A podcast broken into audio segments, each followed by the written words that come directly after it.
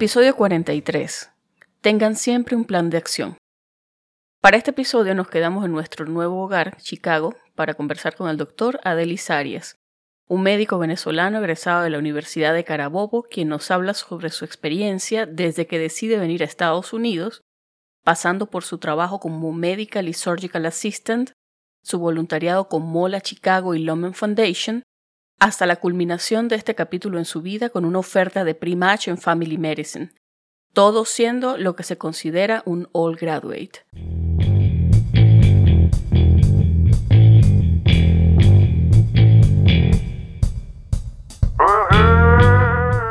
Estás escuchando Pluripotenciales, el podcast de la doctora Sheila Toro.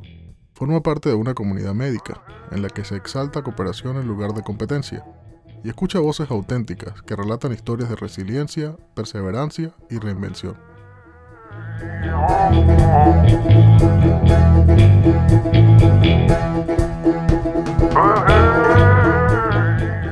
Buenas noches, Adelis. Bienvenido a Pluripotenciales. Buenas noches, Sheila, y buenas noches a todos. ¿Cómo están? Bien, bien, bien. Por aquí con un poquito de frío porque todavía estamos en invierno, pero bueno. Y esperemos que aire el episodio todavía en invierno, pero es que con tantas cosas que hacer. Me imagino. Pero Vamos a ver, bueno. Vamos a decir que es verano, si sale en verano. Bueno, no, no, no, sí, va a salir en invierno, va a salir en invierno, vamos a cruzar los dedos. Para presentarte a la audiencia, tú eres el doctor Adelis Arias, eres un médico valenciano, ¿verdad? Sí. No te estoy correcto, sí, cambiando de la nacionalidad. de Valencia. Eso. Sí, de Valencia, Venezuela, de la Universidad de Carabobo de Venezuela. Me gradué en 2011. Y decidiste venirte para Chicago. Y digo Chicago porque hasta donde yo entiendo, desde que tú llegaste a Estados Unidos has estado acá en Chicago, ¿verdad? Sí, correcto, sí, desde siempre aquí en Chicago. Mira, cuéntame, ¿y por qué Chicago? ¿Qué te llamó la atención? ¿Y qué te enamoró? Porque aquí seguiste. Sí, pues sí, la verdad es eso, no es un destino muy común entre los venezolanos, entre los hispanos, pero yo vine acá, yo llegué a Chicago en el 2016, la última vez que vine ya para que, que me quedé, pues. Y an- pero anteriormente a eso yo había venido en el 2014, yo vine a hacer un curso de inglés aquí con Kaplan, en Kaplan, pero de la parte de inglés. Ujú. Vine aquí por seis meses, que se llama un English Academic Semester. Vine aquí por seis meses y pues eh, la ciudad me enamoró, pues vine en marzo y me fui como en septiembre, pues la primavera y el verano aquí es fantástico, entonces bueno, la ciudad me, me dejó encantado. Después regresé a Venezuela como uno o dos años y ya sentí que no me identificaba, las cosas ya no estaban tan bien allá y pues ahí fue donde vino la idea pues de perseguir mi, mi residencia médica aquí en Estados Unidos y aquí en Chicago. Yo estuve dando vueltas por tu CV, el cual tú me pasaste para preparar la entrevista, y noté que Ujú. tú estás certificado como Medical Assistant y como Surgical Assistant. Entonces quería preguntarte sobre eso. ¿Qué te lleva a ti a certificarte inicialmente? Sí, correcto, claro que sí. Sí, pues mi historia es un poquito larga, como ven ya Tenemos tiempo, tranquilo.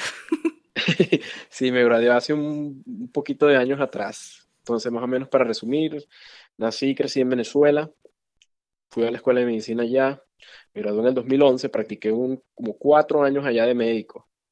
Este, en el 2011 hice un año después de rural, después hice otro año de rural, después empecé, quería hacer residencia médica allá, empecé a hacer una RA de cirugía, después hice una RA de, una residencia asistencial de traumatología, después hice una residencia de neurocirugía, y en ese momento estaban mucho las cosas de que la gente se iba al exterior y hacía cursos de inglés y eso, pues eso me, siempre me, trajo, me trajo la idea pues de aprender el inglés. Y pues me presentó la oportunidad de venirme aquí a Chicago. Y nunca sabía nada, no había escuchado nada de la ciudad, boom, se dieron las cosas, vine para acá, genial, la mejor decisión que pude haber hecho. Estuve aquí seis meses, aprendí el idioma, regresé a Venezuela y pues ya las cosas no me parecían tan bonitas después de estar tantos seis meses aquí. Entonces, pues ahí se me vino la idea, pues habían varios amigos que estaban en el exterior, haciendo posgrado en España, aquí en Estados Unidos, y les pregunté, mira, ¿cómo es la cosa de hacer posgrado allá? Entre eso, pues más la situación del país, pues se me juntaron las ideas, pues y dije, mira, yo creo que es factible, pues y creo que yo puedo perseguir. Y mi meta es del posgrado allá, porque de todas las carencias para hacer un posgrado a medias, pues con las situaciones que había en Venezuela, prefería venirlo aquí y era prácticamente volver a empezar desde cero y pues todo eso que ya mucha gente sabrá. Entonces, bueno, llegó el 2016, pues se dieron mis planes, me vine aquí a Chicago, me tocó hacer pues lo que tuviera que hacer para pagarme la renta. Yo, vengo, yo soy el primer médico de mi familia. Mi familia es de clase media, Mi mamá es maestra de escuela y mi papá es comerciante, vendió charcutería y cosas aquí y allá, pues para mantenerse. Pues. Este, ya habiendo dicho eso, pues mi familia, todos mis gastos aquí me los tenía que pagar yo. Pues yo cuando me vine, me vine con lo que tenía en el bolsillo y pues y con eso pues a trabajar y hacer lo que tocara. Empecé en un restaurante, empecé en la cocina, empecé lavando platos allí. Tuve unos meses allí, después me pasaron a mesero y bueno. Unos años después, como ya yo sabía que mi meta pues era volver a, hacerme mi, mi, residencia médica acá, pues yo sabía que me iba a costar, pues porque a mis amigos me habían dicho, mira, cuando ya tienes más de cinco años es bien difícil porque te consideran que ya tienes mucho tiempo que te graduaste y tal. Entonces, teniendo eso en mente, pues yo dije, la única forma de que a mí me den la oportunidad en un país nuevo y con todo el idioma y todo eso, pues es que me conozcan. Entonces yo dije, tengo que meterme en el medio, tengo que conocerme a la gente para que ellos me conozcan, pues y yo creo que si me conocen, pues me dan la oportunidad. Entonces, bueno, preguntando aquí y allá, pues en ese tiempo no era la comunidad venezolana tan grande de este tiempo, pues y las redes sociales y todo no es tanto como están ahorita. Entonces, preguntando y aquí y allá, llegué a una organización que es en Miami, que se llama América, que es el ARMA, American Register for, eh, American Register for Medical Assistant. Alguien me dijo que esa organización, con el título ya de médico, pagabas un pequeño fee, eran como 70 dólares, no sé la verdad cuánto es el precio ahorita, pero eran pequeños, pues 70 dólares, con el equivalente del título, pues, y mandando unos documentos, te hacían el equivalente a un medical assistant de aquí, pues. Yo dije, wow, eso es tremendo, pues. Entonces mandé mis documentos, los metí, me aprobaron la cuestión y empecé a buscar trabajo de medical assistant. Empezando buscando trabajo de medical assistant, mira, ¿tienes experiencia aquí en Estados Unidos? No, no, no, no, no. Boom, nada. Casualidad, mira, por no sé, una amiga por Facebook como que publicó, una amiga venezolana que estaban buscando medical assistant en su empresa, y bro, me le escribí y pues me contrataron. ¿En, qué, ¿en qué empresa? Mucha suerte, pues. Eh, se llama On-Site Healthcare. Okay. Sí, se llama On-Site Healthcare. El, el, uno de los managers ahí es Roger Teraño. Todavía tengo mucho, bastante contacto cercano por él. siempre está buscando medical assistance si necesitan. No duden en contactarme o escribirle. Mira, siempre necesitan. Y yo sé que es bien difícil sin tener experiencia aquí en Estados Unidos, que te den esa primera oportunidad. Sí, entonces con él me entrevisté. Él es nicaragüense, él es médico internista nicaragüense, es parte de una de las organizaciones que yo también formo, que se llama MOLA. De la cual vamos a hablar más adelante. Sí, correcto. Y, y pues entonces me entrevistó, pues la entrevista en inglés y todo, primera entrevista nunca había hecho nada, el tell me a little bit about yourself, ni idea, pero bueno, gracias a Dios había YouTube y creo que él se identificó mucho con mi historia, pues, y creo que eso también le, me dio la oportunidad, pues, y estuve unos meses ahí con él como medical assistant. Pero mi experiencia como tal, todo mi, mi, currículo, pues hasta este punto había sido en la parte quirúrgica, pues. Hasta incluso en la empresa me pusieron en la parte de wound care, porque todo mi currículo era en la parte de cirugía, pues. Entonces, bueno, siempre eso estuvo bien marcado en, en, mi parte médica, pues. Pero yo sabía que como medical assistant no iba a ganar tanto. El pago aquí en Chicago de un medical assistant va desde 15 dólares a 20 dólares por hora okay. Imagínate, pagar los exámenes, mantenerme aquí, mantener a mi familia allá y todo eso, pues yo sabía que con ese dinero pues no va a ser suficiente. Entonces, pues todavía seguía haciendo, trabajando aquí, buscando cosas alrededor y ahorrando dinero pues para guardar para los exámenes. Entonces, después otro amigo me dijo que había esta licencia que es Surgical Assistant, que es como un primer ayudante, pues, está el cirujano y el ayudante porque aquí no, el que opera con el cirujano usualmente o es un residente o es alguien que es un ayudante, pero que no es un médico aquí, pues. Este, entonces está esta licencia y me dijo un amigo y pues y por mi background era excelente, pues entonces apliqué, mandé mi cuestión, pagué lo que tuve que pagar, presenté el examen escrito, presenté el examen práctico, pasé, me llegó mi licencia y empecé a buscar trabajo. Otra vez la misma cruz de que nadie me conocía. que no tiene experiencia acá y tal. Por casualidades de la vida, estaba esta clínica pequeña de cirugía plástica donde apliqué y de hecho ellos me dieron la oportunidad. Mira, te vamos a la oportunidad de medical assistant, pero vamos a ver qué puedes hacer de ayudante del quirófano. Pues y en base a lo que puedas hacer y si demuestras, pues ahí te ajustamos el salario, pues y te ajustamos también la posición, pues. La acepté, el pago no era mucho de lo que yo estaba haciendo, pero bueno, no importa, démela. Estuve ahí un tiempo, mira, resulta que bueno, les encanté allí, poquito estuve como tres meses, me subieron el sueldo, hacía más de quirófano, pues, porque evidentemente ya por lo, la experiencia que uno tenía, pues. Sí, claro. Sobresalía comparado con los otros médicos asisten, pues. ahí veía pacientes, incluso hasta el final cuando me retiré de ahí llegué hasta ver los pacientes operados del paciente, del doctor, retirar puntos, cerrar casos, meter los casos, y pues ya es bastante confianza que el doctor me agarró, pues todo bajo supervisión como siempre, pero es confianza pues que ya el doctor me tenía después de cierto tiempo. Entonces bueno, sí, esas son la historia larga de mi medical assistant y mi surgical assistant de certificados. Ahorita actualmente trabajo en uno de los hospitales aquí más grandes de Chicago, es un Level 1 Trauma Center, uno de los más grandes aquí en la ciudad, y aún trabajo aquí de surgical assistant, pues es lo que hago aquí en el quirófano. Vale, mira, y tú que has trabajado como medical assistant y como surgical assistant, ¿tú qué dirías que en qué se parecen o diferencian esas, esos dos tipos de trabajos? Sí, mi mejor consejo aquí sería, si lo quieres como trabajo, surgical assistant evidentemente ganas más, mejor pagado, pero si te tiene que gustar la parte de quirúrgica, pues y tienes que cumplir los requisitos para tener la licencia, pues. Si lo tuyo no es el quirófano o la anestesiología incluso, porque ahí da para mucho, este, ya más adelante voy a explicar eso porque es anestesiología.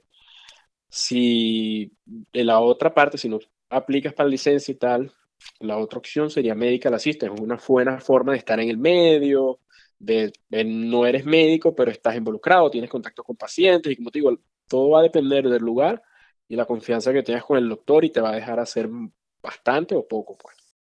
Entonces, como trabajo, el medical assistant no paga mucho, la verdad. Ok.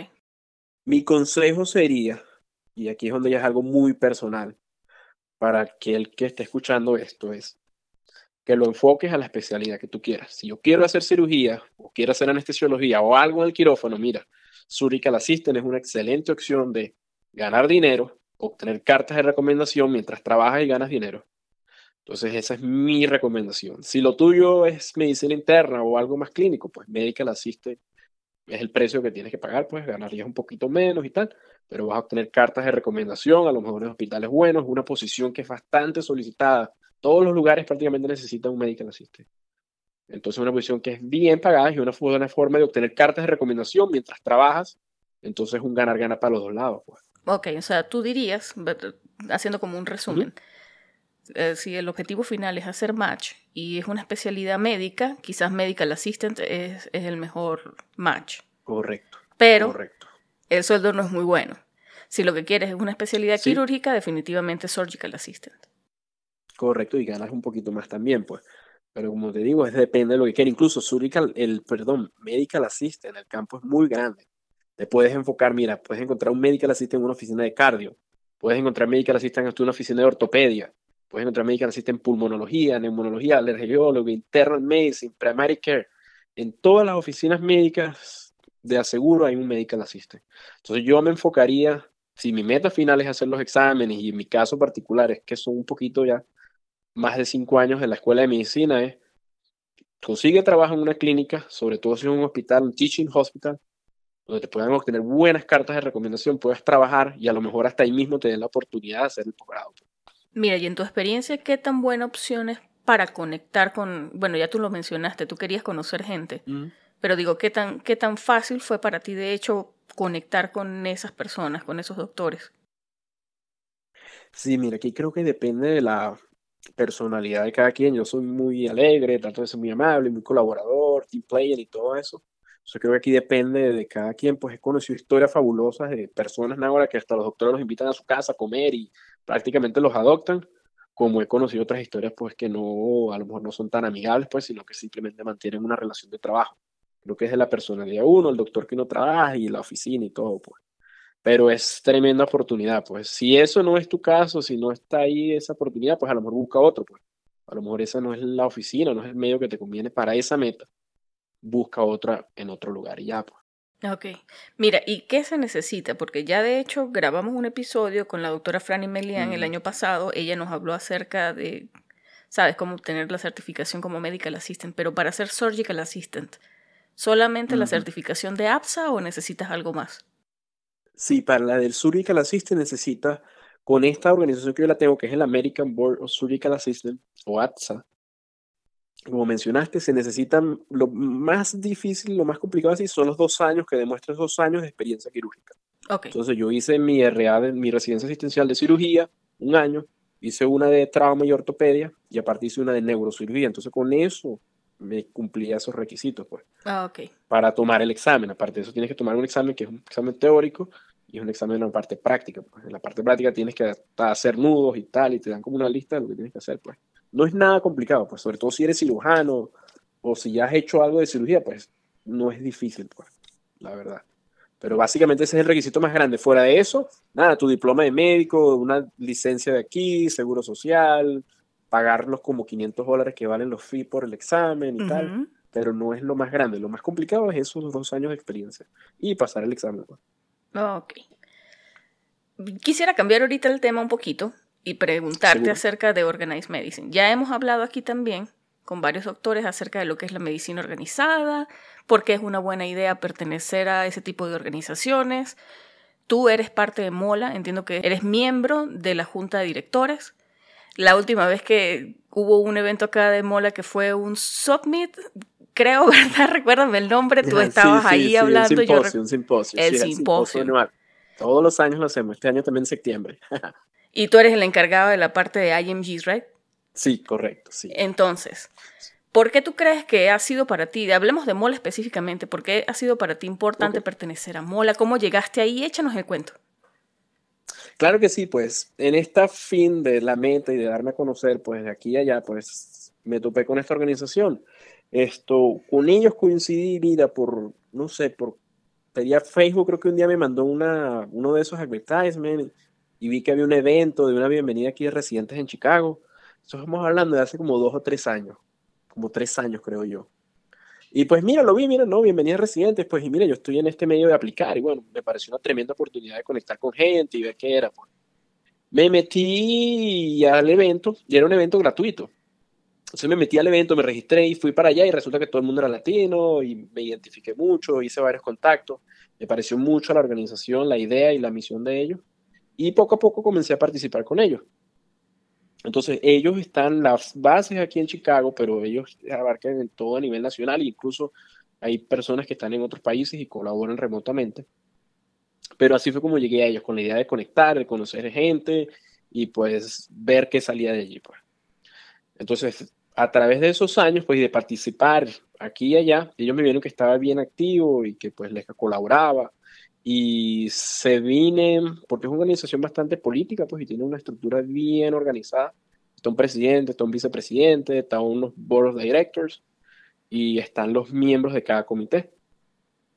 Entonces, eh, como un año después que yo estaba ya con ellos, se abrieron plazas para, se tocaba como que renovar la, los miembros del, del miembro de directorio y yo me postulé mandé mi aplicación y le dije, pues, y hablé con, y tenía bastante relación cercana con el vicepresidente, que es Oscar, Oscar Zambrano, y pues les gustó mi aplicación y les gustó el trabajo que ya venía haciendo y me aceptaron como miembro del, del directorio.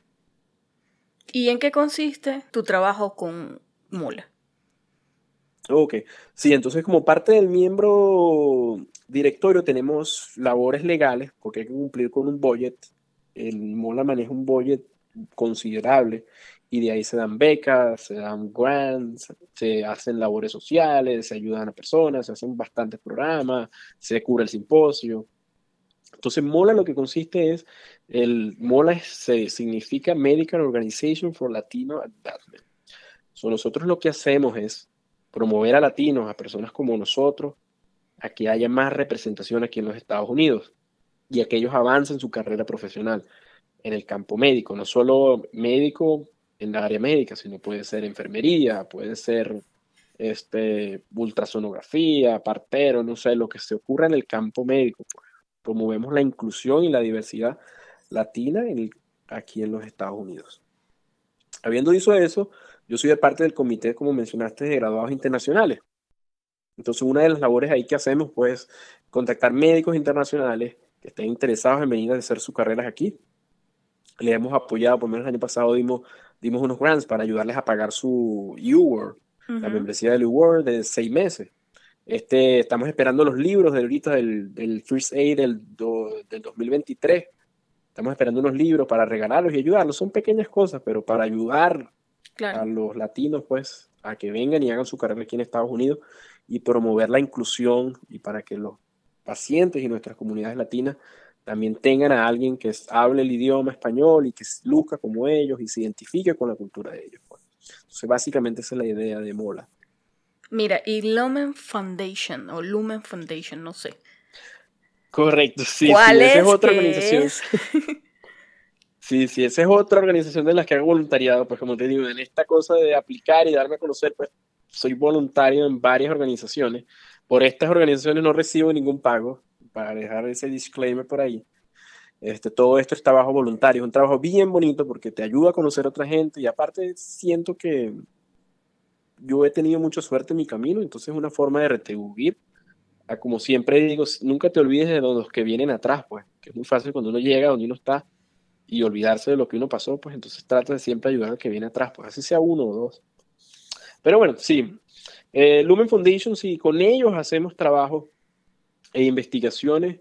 Yo soy uh, parte del comité de Professional Networking. Estamos trabajando en varios libros ahorita y con ellos básicamente lo que hacemos es cómo la inteligencia artificial puede hacer un cambio o hacer mejoras en la medicina. Aparte de eso, hay otra plataforma que se llama eh, 360. Es una plataforma, imagínate, como Netflix, pero una plataforma educacional médica es netamente educacional, gratis, las 24 horas, los 7 días a la semana, en vivo. Tenemos organizaciones, en, hay sedes con alrededor de 8 países en el mundo, donde van a transmitir en vivo casos de, eh, de cardiología intervencionista por médicos profesionales y TOC en cada país. Por lo menos aquí en Estados Unidos tenemos sede en el Mount Sinai en New York, en, el, en un hospital en Houston, que se me dio el nombre, hay otro hospital en California, hay como tres hospitales en China, hay un hospital en Israel. Entonces esa plataforma debe salir este año, esperamos. Ya está básicamente el diseño y todo listo para que esa plataforma salga y, y ayude a promover la educación médica y cómo la inteligencia artificial puede ayudar a mejorar el futuro de la medicina. Básicamente eso es lo que hacemos con Lumen. Tú eres una de tres personas que conozco que trabajan como Research Fellow para Lumen Foundation. Y yo antes de verdad no lo había escuchado. Entonces, ¿cómo llegaste tú ahí? ¿Cómo puede la gente que nos escucha quizá contactarlos para ofrecerse como voluntarios también si es algo que les interesa? Claro que sí. Yo esta organización se la recomiendo a alguien que tenga especial interés en cardiología intervencionista o internal medicine. El doctor, es que es el doctor Samir Meta, excelente doctor, es un doctor graduado de la India, trabaja, tiene su sede en, en Mausana y en Miami, y trabaja con el Hospital Sinai en Nueva York. Los otros doctores que trabajamos son la doctora Kini y se me olvidó el nombre del otro doctor, pero son doctores, la sede principal es en Nueva York. Nueva York, para el que no sepa, la sede de Nueva York, del Sinai de Nueva York, es uno, el, yo creo que es el mejor hospital en cardiología intervencionista en los Estados Unidos y uno de los mejores a nivel del mundo.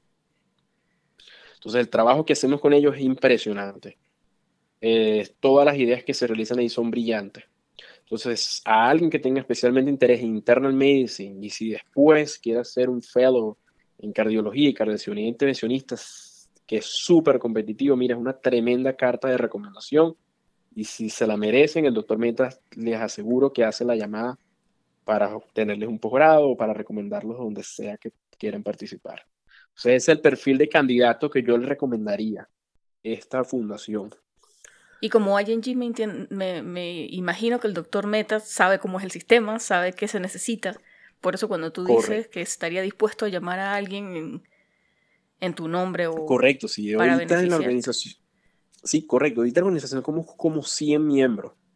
No, mentira, estoy mintiendo. Somos como 200 miembros porque están los pre students, están personas ya desde antes, no han entrado a la escuela de medicina, ya están colaborando, están haciendo publicaciones, están haciendo trabajo de investigación, porque es impresionante ahorita, o sea, es tan competitivo, se ha vuelto la medicina que ya desde primet, pues ya tienes que tener trabajo de investigación, publicaciones, libros o lo que sea. Sí, sí. Entonces ya tenemos ahí un grupo de pre students, están grupos de los graduados internacionales que somos nosotros. Pues. Entre todos colaboramos en el proyecto. Y la cabeza del proyecto es el doctor Meta junto con otros doctores en el mundo también.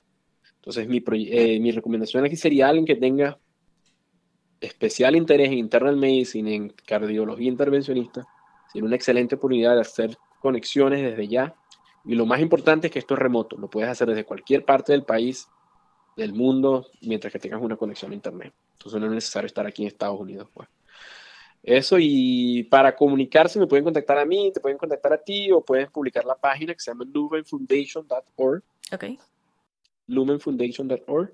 Ahí pueden contactar o me pueden enviar un correo electrónico, un mensaje, lo que sea.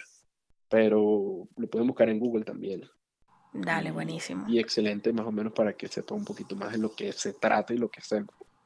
Mire, y ahora en una nota mucho más personal, yo quería felicitarte porque hace unas semanas a ti te ofrecieron una posición en Primatch y la aceptaste, o sea que ya estás listo para el año que viene. Sí, sí, pues Navidad me llevó adelantada este año. Eres, creo, la primera persona con la que he hablado abiertamente o, bueno, dedicadamente de lo que es el Primatch. Entonces, para la gente que nos escucha, que conoce el lo mínimo, porque la mayoría de las personas de la audiencia son gente que están presentando sus steps, pero no se han adentrado en lo que es el proceso del match todavía. Entonces, ¿qué es pre-match? Seguro que sí, Sheila. No sé cuándo tenemos aquí, pero para echarte un cuento del pre-match, te quiero echar un cuento sobre todo para las audiencias que está aquí, porque yo sé lo que es, esto es difícil. Y no es nada seguro, o sea, te lo voy a poner este año. Ahorita, en enero, hace tres años, finalmente fue que yo decidí, mira, después de todo el sufrimiento de eso que ya les eché temprano, de lo que, todo lo que tuve que hacer, de medical assistant, de civil assistant, pues hace tres años, ahorita en enero, fue que empecé a estudiar, pues. Porque dije, mira, ya ahorita en el 2000, estamos en 23, 2020. Yo dije, en enero de 2020, mira, ya me siento ahorita cómodo, más o menos financieramente, mi familia ya, bueno, tendrá un colchoncito, por aquí tengo un dinerito ahorrado, ya tengo algo porque lo que yo he encontrado y el, por lo menos en mi caso, la, la, la, situación que yo me encontraba más difícil y que no quería que me pasara era cualquier cosa económica me iba a afectar alejarme de estudiar. Entonces yo tenía que estar financieramente bien y tener algo ahorrado para decir, mira, se me echó a perder el carro. Ah, ok, bueno, agarré del fondo de emergencia, pues y reparé el carro, pero eso no me iba a afectar mi plan de estudio. Y al mismo tiempo trabajando, porque yo todo esto lo tuve que hacer mientras que estaba trabajando. Entonces, tenía mi fondo de ahorros de emergencia. En enero del 2020 dije, ok, vamos a estudiar. Mira, no sé, Sheila, y aquí esto es bien personal, mira, y esto es, sé que la pandemia y el COVID fue una tragedia para muchas personas, muchas personas murieron, fallecieron y bueno, todo lo que pasó. Pero a mí esos tres meses de lockdown, que el trabajo, yo estuve tres meses encerrado en la casa, que fueron como, no sé, en febrero, marzo, fue aquí en Chicago, como hasta junio, no sé. Tuve tres meses de cuarentena, que no podíamos salir, sino las cosas básicas, pago. Pues. Eso fue un milagro del Señor. Mira, no me digas qué pasó, yo eso no lo veía venir, nadie se lo imaginaba, yo no me lo esperaba. Pero esos tres meses, de marzo como a junio, que yo pude recibir un sueldo estando en, estando en la casa, estando estudiando, mi meta no lo tenía. Eso creo que nadie se lo pudo venir, ni yo ni, ni nadie, creo que pudo prevenir eso. Por razones del destino pasaron, mira, cuando yo dije eso, mira, esto es un milagro del Señor y es una señal, mira, no te puedo ayudar más porque de verdad no puedo. Entonces, cuando me dijeron del trabajo, mira, te vas a quedar en la casa, nosotros te vamos a mantener tu sueldo, mira, yo no supe nada, de verdad que sí, dije, esto es un mensaje del Señor, no sé, o llámenlo como quieran, pero este es mi momento y creo que este es el tiempo de lo que yo necesitaba para ponerme a estudiar. Entonces pasaron esos tres meses, se llega a junio, pues yo hice más o menos un cronograma de estudio y en junio más o menos era que volvía al trabajo, pues me paraba a las 4 de la mañana, estudiaba una hora, iba al trabajo, después a cumplir 8 horas más o menos, pues. Menos mal en el trabajo también después que me reincorporé fueron bien flexibles, pues yo le hablé, mira, necesito estudiar, ahorita necesito venir a trabajar porque necesito el dinero, pero va a haber un tiempo que voy a tener que pasar de ser full time, pues a part time. Y ellos fueron bien receptivos todo el tiempo en ese aspecto y me apoyaron. Y cuando se llegó el momento, no, tranquilo, estudia, ven cuando puedas, tú nos dices, no te preocupes. En ese sentido, eso estaba presentando el Step One, sí, eso es 2020, junio más o menos, de junio a agosto del 2020. Trabajando, echándole pierna. Este, se viene septiembre, pues, y en septiembre ya comenzaba mi periodo intensivo de estudiar. En el septiembre ahí pasé a ser part-time Iba dos o tres días allá al hacer lo básico y lo de resto para la casa a estudiar. Yo trabajaba como una hora de la casa. Entonces en el trabajo, camino de regreso para la casa, me ponía a escuchar algún libro o algo relacionado. Pues en el trabajo, cuando podía, podía hacer una pregunta o leía una página, lo que sea. Entonces fue impresionante las cosas de lo que es el, yo digo, la determinación, el querer, pues, y aquí es donde que cada quien tiene que enfocarse, pues, porque es impresionante. O sea, yo creo que yo no podría volver a hacer eso otra vez. O sea, yo miro hacia atrás ahorita y de dónde sacaba yo energía, porque es pararte a las 4 de la mañana, sentarte en una computadora sin tener sentido, porque en ese momento, mira, no tienes nada garantizado, no sabes ni siquiera si vas a pasar. En ese momento los exámenes que estaba haciendo los estaba raspando, ni siquiera estaba pasando. Entonces esa carga emocional y esa carga mental es bien difícil, pues. Y era esto era, mira, después de nueve meses de estudio, ya estamos hablando de septiembre, estudiando todo lo que estudié, los tres meses de cuarentena, todo, y no estaba ni siquiera pasando. Afortunadamente, como en septiembre por ahí, ya empecé, me acuerdo que fue el primer examen que pasé de los self-assessment, de los NBME. Pasé, bueno, ya dije, por lo menos estoy pasando. Había algo de progreso. Entonces, cuando ya empecé a pasar, pues ya dije, conchale, ahí ya empecé a part-time y empecé a trabajar lo mínimo posible. Hasta que ya cercano al examen, pues ya le dije, mira, necesito dos semanas, creo que me tomé. Nada más dos semanas sin trabajar antes de presentar el examen para poder enfocarme a estudiar. Pero fuera de eso era estudiar, estudiar, estudiar, estudiar sábados, estudiar. Siempre tuve un día, que era el domingo, pues que me lo tomaba para mí, para descansar. Y, y en ese momento vivía con mi pareja y dedicarle tiempo a ella porque, bueno, a partir de todo esto hasta la relación se acabó y todo, pues. Entonces, bueno, presenté el examen uno a finales de diciembre, me tomó un año. En ese tiempo era con nota y por eso me tomó bastante tiempo, era un, año. Que yo me dije, no puedo tardarme más de un año. Lo presenté en diciembre, pasé, este, saqué 225, pensé que iba a salir un poquitico mejor, pero bueno, pasé y salí de eso la primera vez. Listo. Este, disfruté mi periodo ahí de, de diciembre, las navidades y todo. Y se venía ya el 2021 a presentar el STEC 2. Este, por razones de la vida, se abre una oportunidad aquí en el hospital donde estoy ahorita.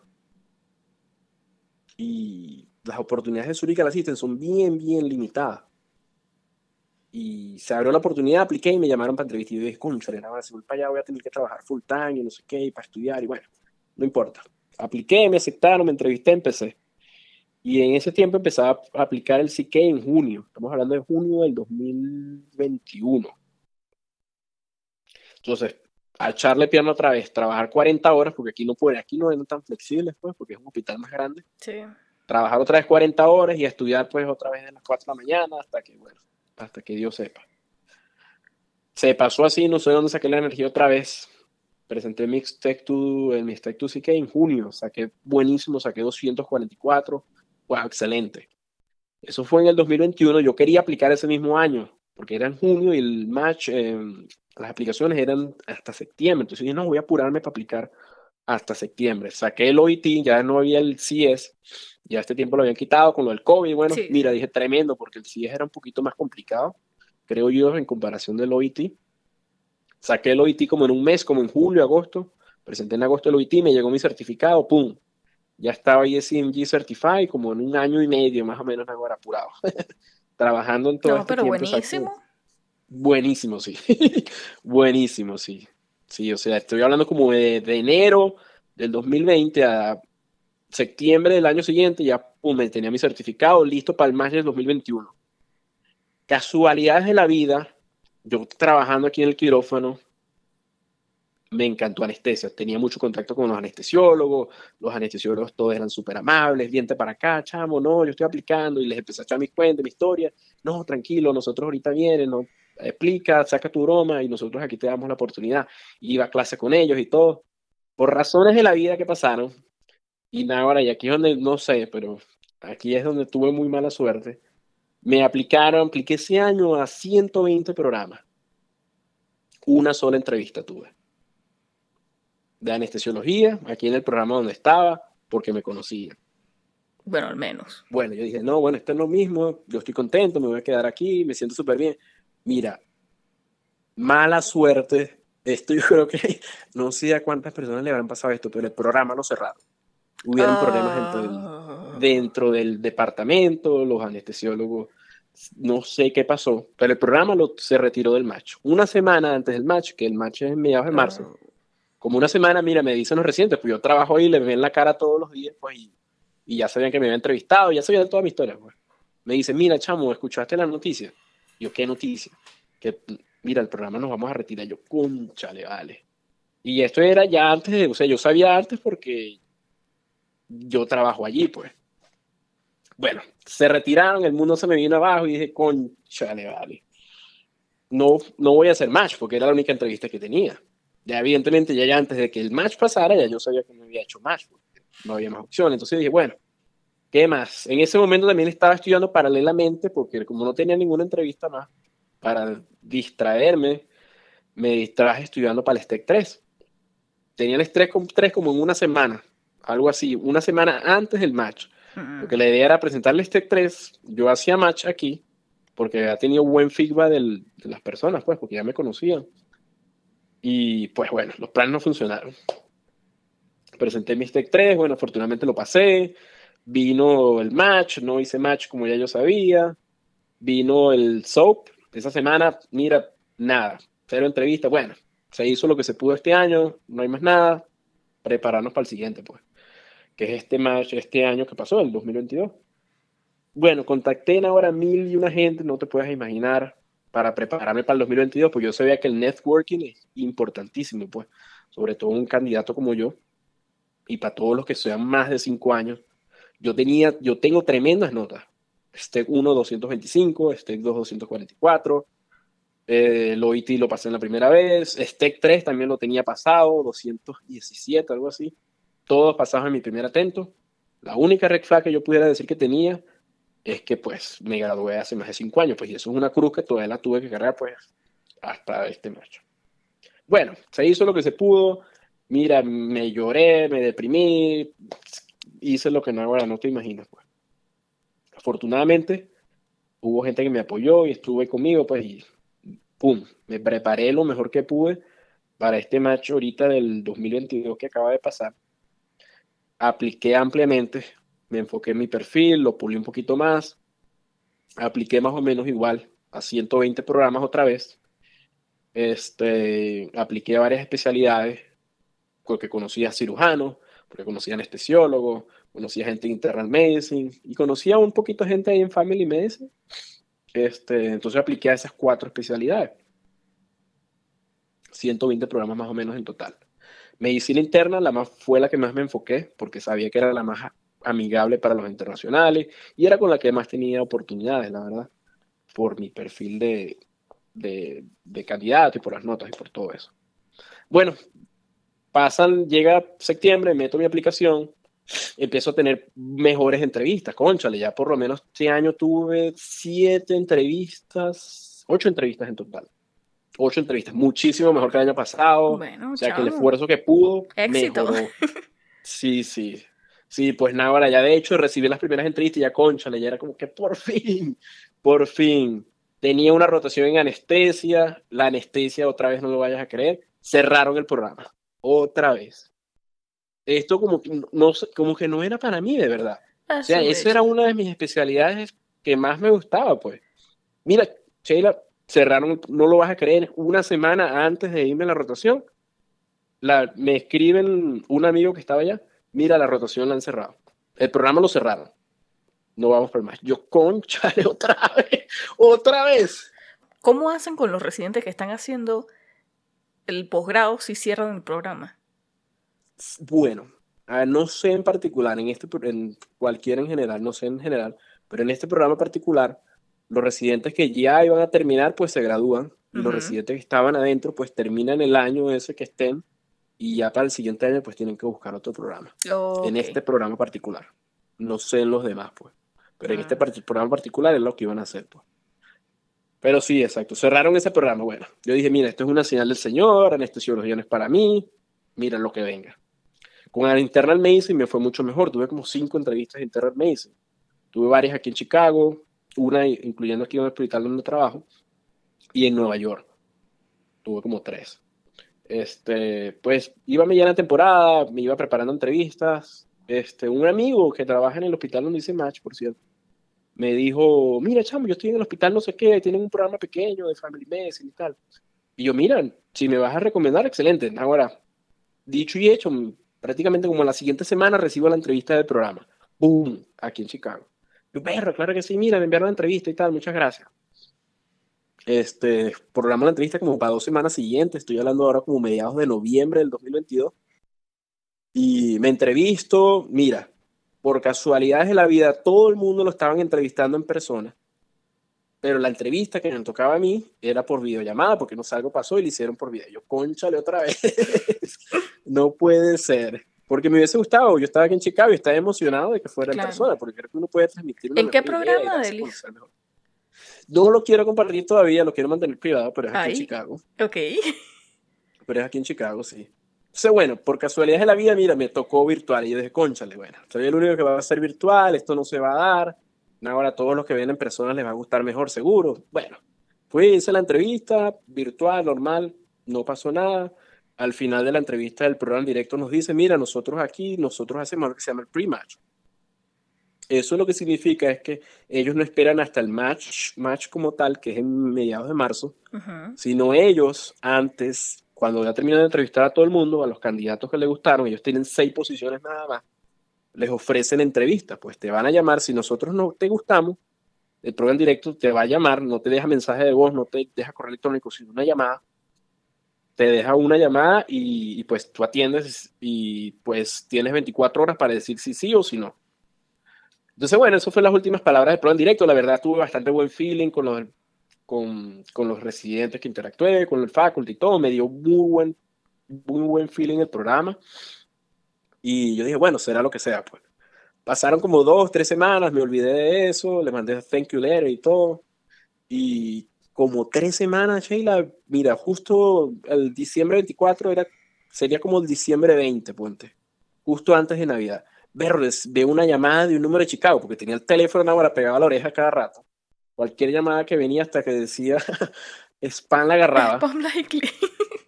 Sí, sí. Cualquier llamada que venía de spam la agarraba porque no sabía quién era. Pues no sabía el número del directorio y no sabía quién era, quién era quien me iba a llamar, ni de dónde.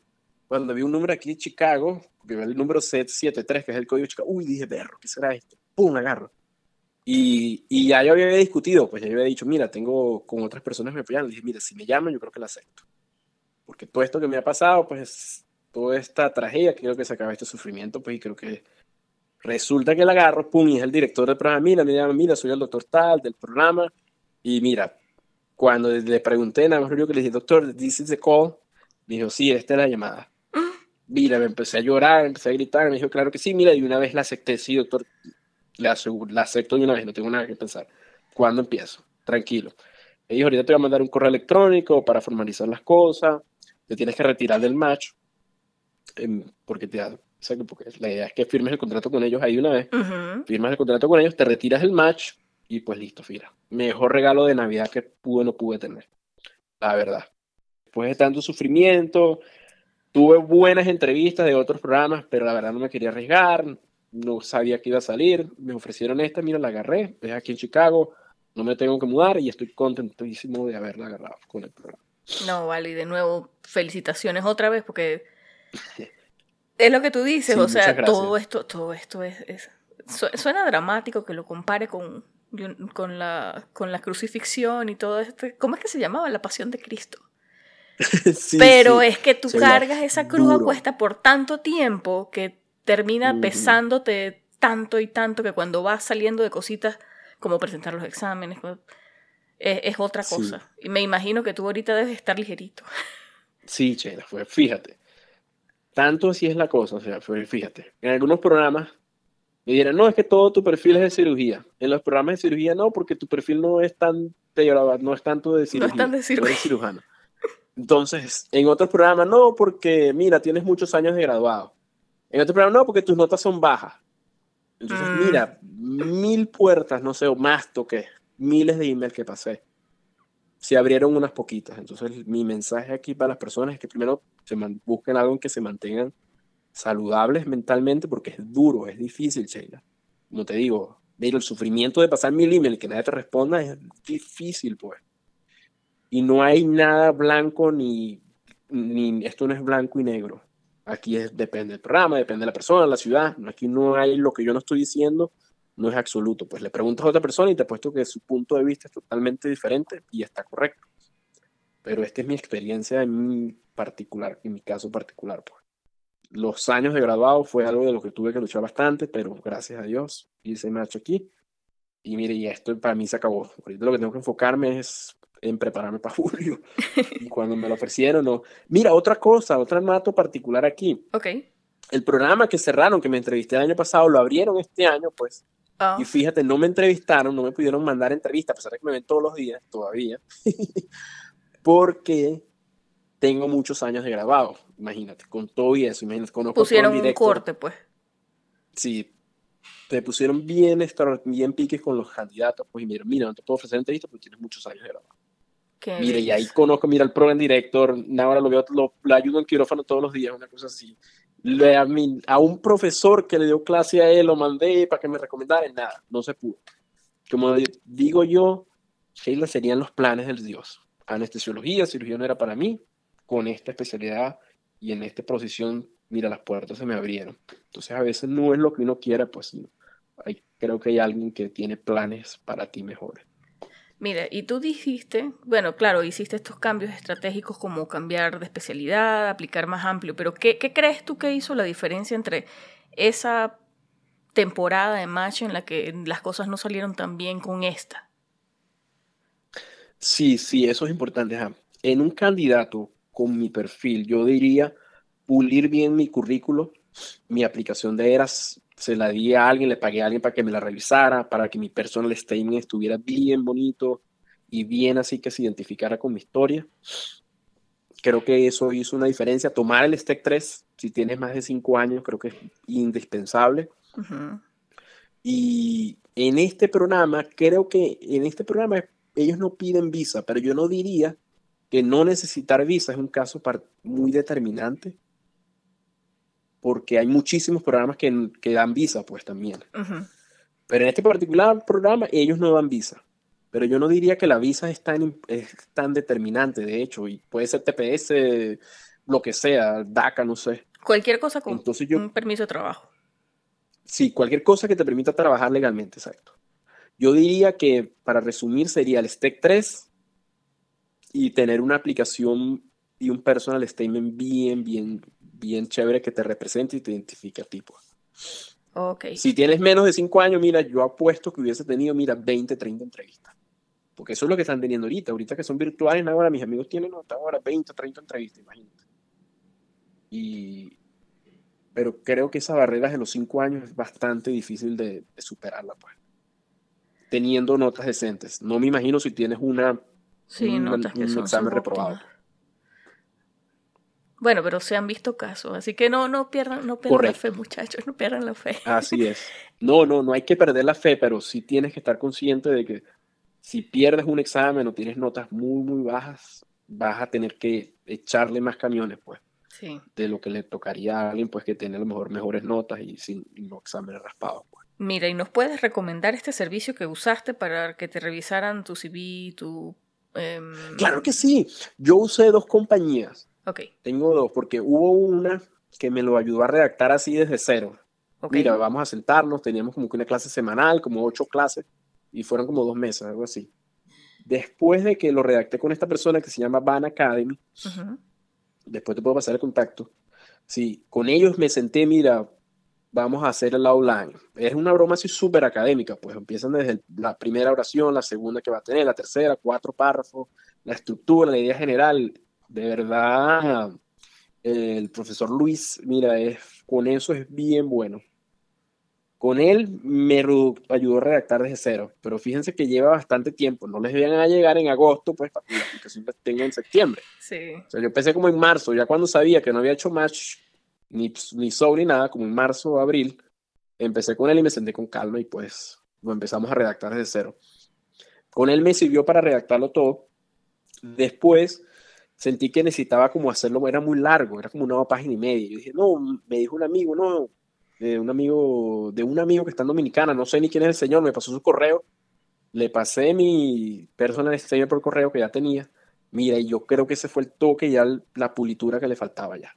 ¡Pum! De verdad, y con eso fue que quedó wow. Sí, pero yo usé esos dos. Uno pagué como 200 dólares por el primero y fueron como 100 dólares por el segundo. ok. ¿Es una compañía o es una persona particular que lo hace, la segunda persona? La segunda persona es una persona particular. Y la primera es una, es como una compañía, pero sí, tienes las clases directas con el profesor, pero tienen sus asistentes y no sé qué. Mm, ¿Repites el nombre, porfa? Sí, el del segundo no me acuerdo, pero te lo puedo mandar por correo si quieres después y lo pones allí. Pero ahorita no me acuerdo. No, pero el primero dijiste Van. Van Academy, sí. Sí, súper recomendado. Díganle que mande mi parte y bueno, por él le tengo que le mandé las gracias y pues bueno, porque me dio el sufrimiento. bueno, Adeli, mira, para cerrar, ¿qué consejo final le darías tú a personas que están comenzando, sabes, en toda esta travesía que tú acabas de terminar alegre y felizmente? Sí, mira, empiecen temprano. Ahora mi mejor consejo es eso. Planifíquense. Si de verdad lo que quieren venir aquí es posible, sí se puede pero planifiquen, tienen que tener un plan. Es algo muy personal, como le dije, algo que yo tuve que lidiar fue que yo me tenía que pagar todo. Pues. Si a ustedes son afortunados y a lo mejor en la parte monetaria tienen a alguien que les pueda ayudar, excelente. Algo menos de lo que tienen que preocuparse, pero tienen que hacer un plan, sentarse, ser honestos con ustedes mismos. Mira, esto es costoso, Sheila. Cada examen ahorita vale mil dólares. Lo es. El material de estudio es otro platero. El U-Word son como 600 por seis meses, más los fees, más los papeleos, más fíjate todo lo que hay que pagar. La aplicación es otro dineral, el certificado es otro dineral, el tiempo que dejas de trabajar para estudiar es otro dineral.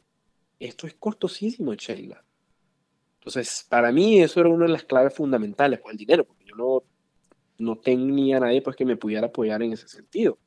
Entonces, para mí eso fue algo que yo tuve que planificar. Una vez me sentí cómodo, ok, la parte monetaria no, está medio cubierta, ok, bueno, ahora me puedo enfocar en los exámenes. Si hay otras personas que tengan hijos, que estén casados, qué sé yo, no sé, ya eso es cuestión de caso particular. Pero mi mejor consejo es planifíquense de acuerdo a su situación y no dejen pasar el tiempo porque ahorita los cinco años están siendo bien estrictos porque hay personas que se gradúan ya, bueno, desde el primer, como te estaba comentando, ya están haciendo publicaciones, están haciendo research, están haciendo de todo. Entonces, ¿cómo compites con un recién graduado de un año que tenga un score de, Step 1, bueno, Pass, un Step 2 de 250, 260 y seis publicaciones, presentaciones, pósteres? ¿Cómo compites con eso? Entonces, es bien competitivo ahorita. Entonces, mi mejor consejo es empiecen temprano, sean flexibles y tengan siempre un plan atrás. Si quieren internal medicine, fino, es bien, pero a lo mejor family medicine puede ser otra opción. Si quieren obstetricia o alguna especialidad quirúrgica, mira, obstetricia es bien, pero es bien competitiva. Mira, a lo mejor Family Medicine, puedes ver obstetricia, ves obstetricia, ves embarazada, ves niños, ves de todo. A lo mejor es otra tremenda opción y es más amigable. ¿Quieres pediatría? Family Medicine puede ser otra opción. ¿Quieres ser adulto? Bueno, tienes interna Family Medicine. ¿Quieres hacer cirugía? Mira, como Family Medicine también puede hacer cirugía también. Entonces, tengan siempre un plan de opción. Ok, tienes esa especialidad que quieres, que soñaste, ok.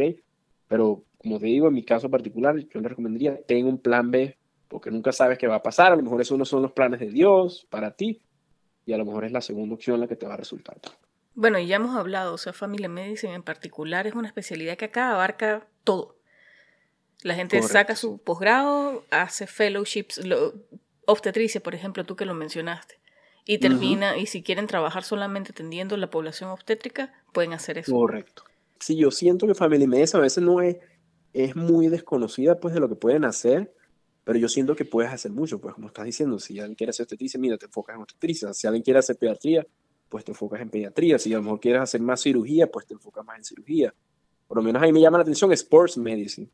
Vamos a ver si, si es eso, porque el, el, fellowship es bastante competitivo, pero Sports Medicine es una tremenda opción a alguien que quiere ser ortopedia, porque la ortopedia es una de las especialidades más competitivas aquí. Pero puedes hacer Family Medicine, haces Sports Medicine, y mira, prácticamente eres un ortopedia, pero sin la parte quirúrgica, pues. Pero es tremenda forma de estar en contacto con la especialidad que te gusta, pues. y es más accesible, pues también hay, hay que ser un poco más realistas también. Pues.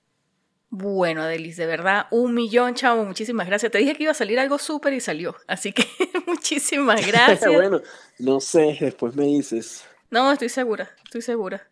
Ya la escuché.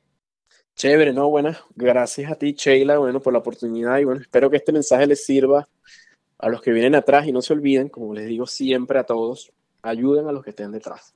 Yo estoy aquí, ok, ya estoy en mi residencia, pero eso no implica que me voy a olvidar de que ya lo logré y pues se me olvida de todo el sufrimiento que pasé y toda la gente que me ayudó. Pues. Entonces ayúdenos que sea uno o dos personas que esté detrás de ustedes porque seguro esas personas se los agradecerán.